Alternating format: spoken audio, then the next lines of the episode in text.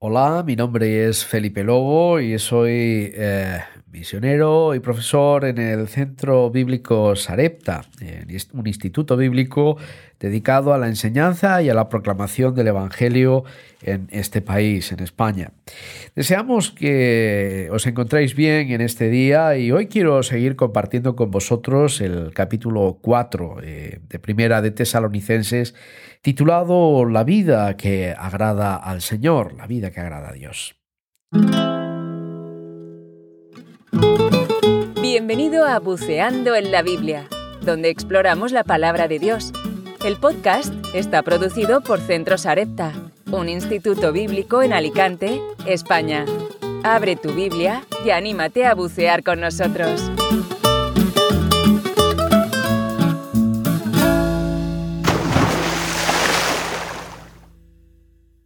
Dice así desde su versículo 1 hasta terminar en el versículo 11.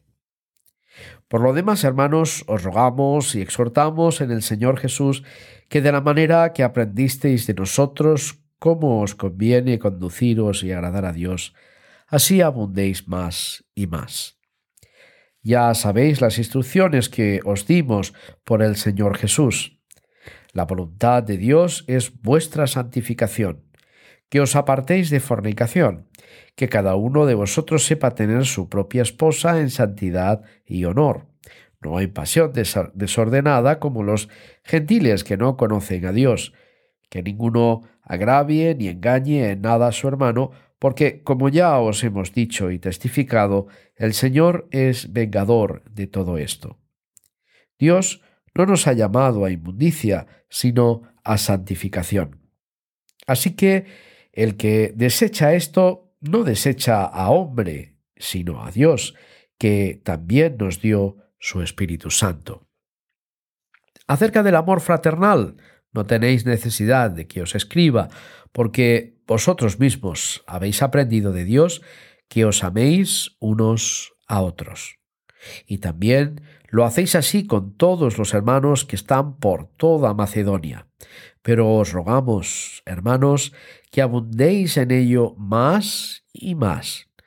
Procurad tener tranquilidad ocupándoos en vuestros negocios y trabajando con vuestras manos de la manera que os hemos mandado, a fin de que os conduzcáis honradamente para con los de afuera y no tengáis necesidad de nada. Hasta aquí la palabra de Dios en este día. Pablo está comunicando a los tesalonicenses acerca de esta preocupación que veíamos también en el anterior capítulo. La preocupación del apóstol Pablo se sitúa precisamente en cómo eh, los creyentes perseveran acerca de la vida de Dios que les ha sido dada y comunicada por la obra del Espíritu en ellos, tras la predicación del Evangelio, tras creer a la palabra de Dios y tras llevar Dios y despertar en ellos la fe, la fe en la obra de la cruz de Cristo. Este fruto abundante y este fruto adecuado, este fruto mesurado, pero a la vez eh, lleno eh, y, maduro eh, poco a poco en la vida de los creyentes, admira a, Pablo y admira la obra y la capacidad de Dios para, para que en, medio de la distancia y la separación, Dios siga haciendo la obra y sobre todo que los hombres puedan ver y contemplar cómo Dios hace estas cosas sin que medie hombre alguno. La obra de creación de Dios no tiene límite ni tiene fin en la vida de cada uno de nosotros. No tiene límite ni tiene fin en cada una de las congregaciones que deciden y desean vivir cercana a la palabra y al compromiso con la palabra de Dios. Que eh, Pablo, eh, de alguna manera, eh, resume en esta expresión os conviene conduciros y agradar a Dios y así abundar más y más en ello. la perseverancia en la doctrina, pero la perseverancia en la vida cristiana basada en esta doctrina del Señor en el corazón de ellos es el motivo de esta parte que vamos a analizar hoy. ¿Qué quiere Dios? ¿Qué es lo que Dios desea de la Iglesia y qué es lo que desea de nosotros como parte de la Iglesia? Sencillamente nuestra santificación. Ya sabéis las instrucciones que os dimos por el Señor Jesús, dice en el versículo 2 y ahora en el 3. La voluntad de Dios es vuestra santificación, que os apartéis de fornicación y que cada uno de vosotros sepa tener su propia esposa en santidad y honor, no en pasión desordenada, como los gentiles que no conocen a Dios, que ninguno agravie ni engañe nada a su hermano, porque ya os hemos dicho y testificado, el Señor es vengador de todo esto. ¿Quiere decir que la santificación significa hacer cosas? ¿Qué es la santificación? La santificación no puede ser algo que principia en, nuestra, en nuestro propio ser. ¿Y por qué esto es así? Pues porque de nuestra carne, de nuestra humanidad, del, del pecado original, que a pesar de, de haber sido perdonado y haber sido reconciliado en la obra de la cruz por Cristo, en el perdón que Él nos otorga, la santificación no puede ser algo que nosotros producimos porque en nosotros todavía quedan estos rasgos del mal. ¿Acaso puedo yo creer en Dios por mí mismo? ¿Acaso puedo yo mejorar mi vida por mí mismo? ¿Por qué cuando deseo agradar a Dios, caigo una y otra y otra vez. Pues sencillamente porque soy incapaz de poder santificarme a mí mismo. Así que Dios tiene que imponernos, eh, vestirnos de santidad, de su santidad. De la manera que eh, Cristo nos ha ha derramado su sangre por nosotros y nos ha cubierto con este sacrificio, siendo Él el escudo perfecto y siendo Él quien se pone delante de nosotros ante el Padre y nos evita así la condenación, de esta misma manera somos vestidos para aparecer ante Dios por la obra de Cristo, como os decía, como santos. Esta nueva vestidura significa una nueva posición ante Dios. Es algo que Él hace por nosotros. No somos nosotros los que nos eh, eh, ponemos harapos para cubrir aquello que no es tan enseñable en nosotros, ¿verdad? No es tan mostrable eh, hacia los demás en nosotros. La santificación es algo que Dios nos, nos da de la que Dios nos viste, pero en la que Dios nos pide que nos mantengamos. ¿Y qué no, qué no será esto sino la lealtad, la fidelidad a todo lo que el Señor nos muestra, a lo que Dios le agrada? Es decir, la santificación, en última instancia, significa hacer la voluntad de Dios, vivir en la voluntad de Dios y cuando caemos no quedamos en postrados y vencidos por el pecado, sino que acudimos al perdón de Cristo, el cual es amplio en dar y en perdonar a cada uno de nosotros. No significa las veces que te caes o que te manchas con el pecado, sino las veces que te levantas y apoyado en Cristo continúas tu carrera cristiana. Esto esta santificación se ve también exteriormente y es lo que hace que el creyente se diferencie del resto de la gente en el mundo.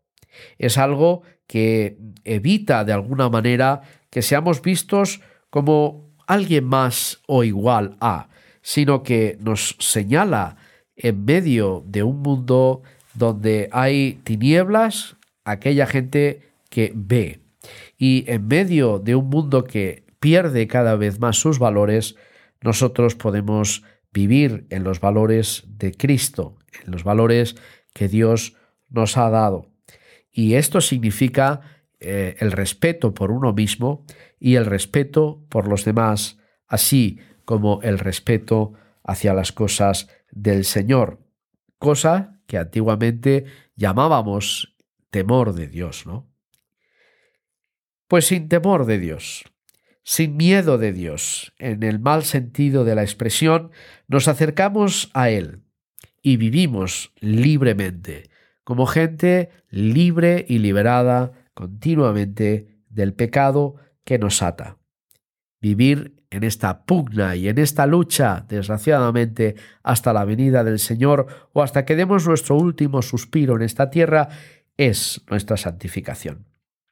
Así que vivimos en esa santificación y como tal deseamos de, todo corazón identificarnos con eh, el plan de vida que Dios nos da, que empieza precisamente por proteger, por protegernos a nosotros mismos y por proteger a los nuestros, a nuestra familia.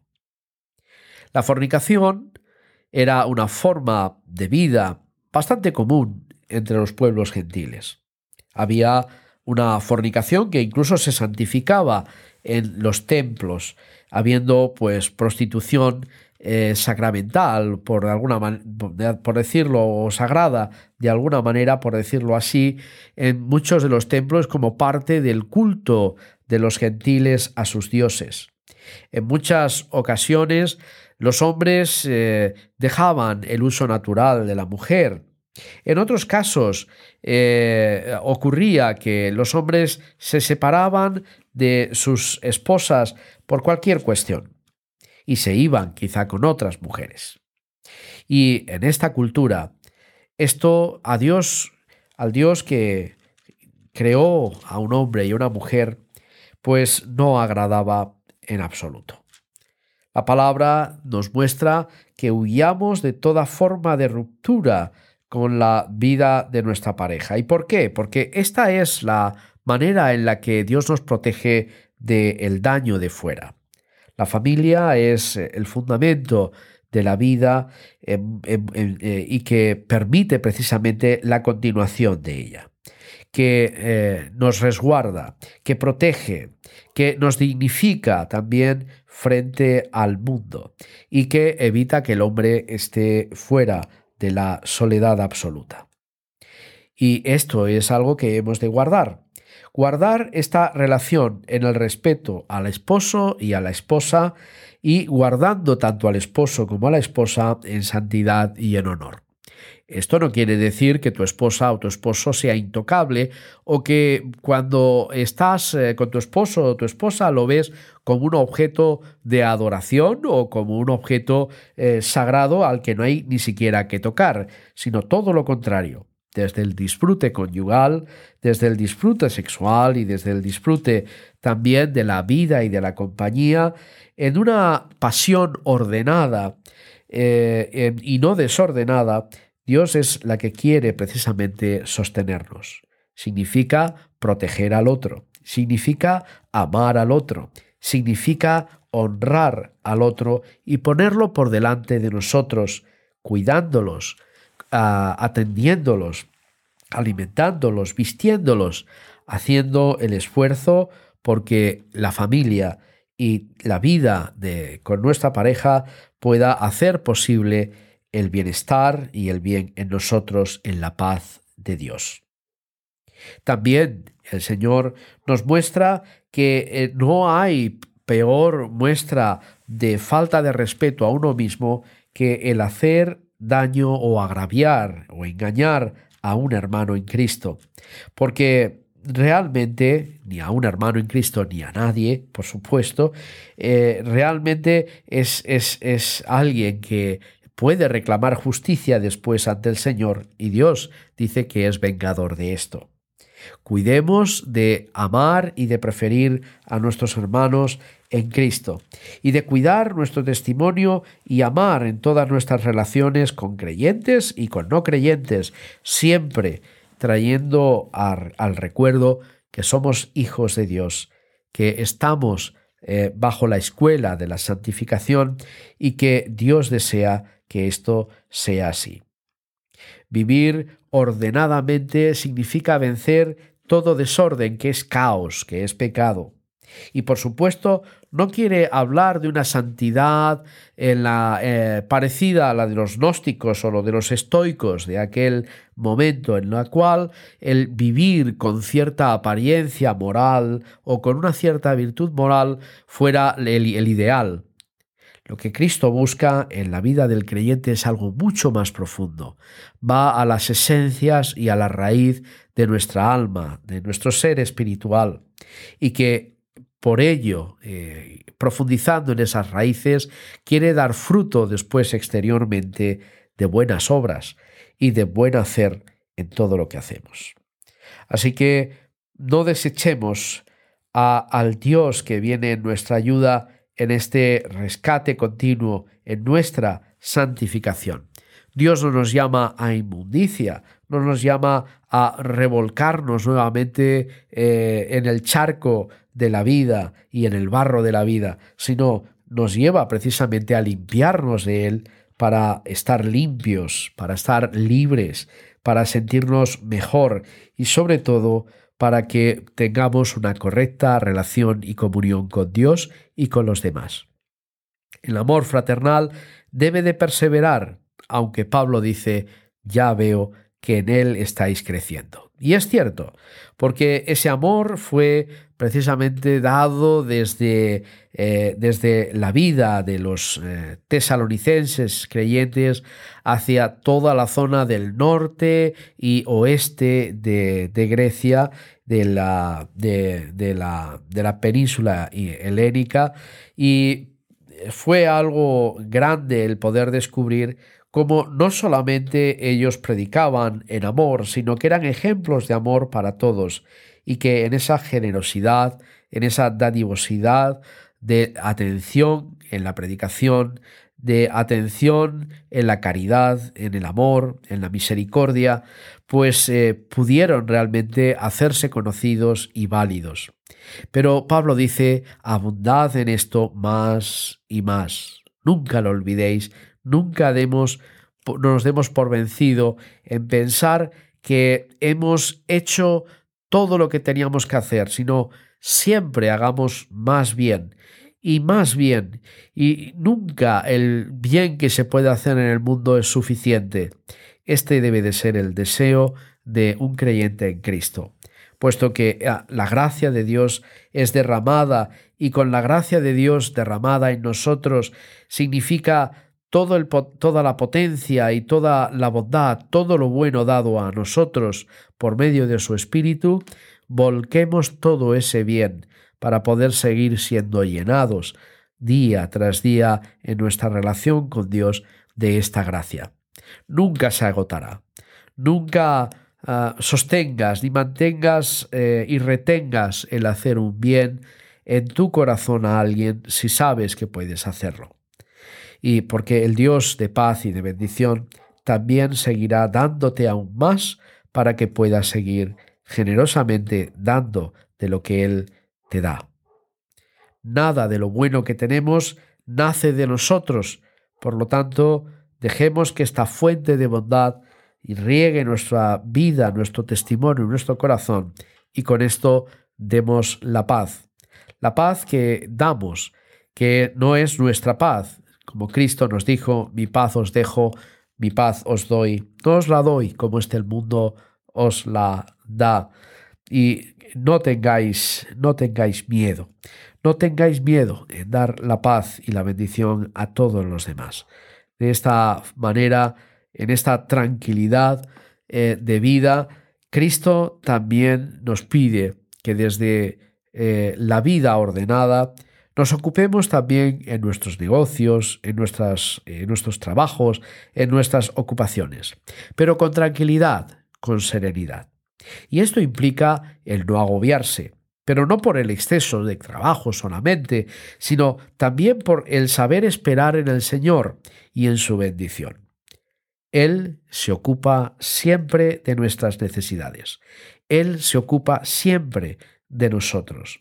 Él sabe que tenemos necesidad de las cosas de la vida. Sabe que necesita, sabes que necesita. Eh, él sabe que, que, que, tienes necesidad de que tu negocio funcione, de que tu trabajo vaya adelante. Él sabe que debes de vivir con tus manos, pero en este sosiego, en esta paz interior que el Señor nos da y nos otorga, perseveremos sabiendo que nunca faltará, pero que hemos de ocuparnos en algo. No dejemos de tener ocupación, ocupación sana, santa, adecuada para sostener nuestra vida, la de nuestras familias, porque no solamente trae salud mental, sino que además nos hace valorar más el tiempo, nos hace ver la mano de Dios también cercana a nosotros y a su vez permite que generemos la riqueza suficiente para sostenernos, para ir hacia adelante y tener que compartir con, con aquellos que tienen necesidad. Pero desde este no agobio y esta no angustia, Dios nos ruega encarecidamente que nos conduzcamos con honradez hacia los de afuera y que tampoco eh, vivamos como gente que tiene necesidad de algo.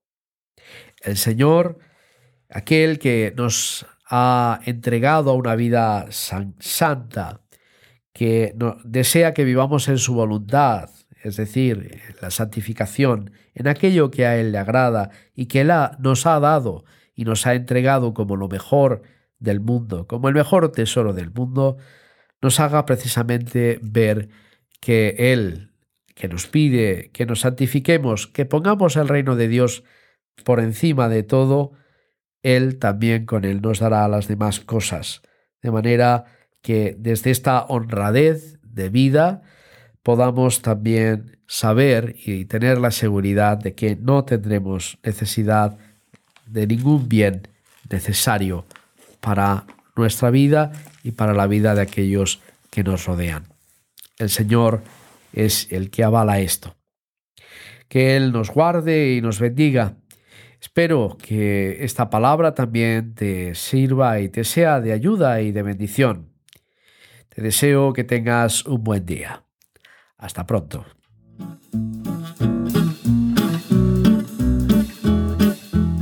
Gracias por escuchar nuestro podcast Buceando en la Biblia.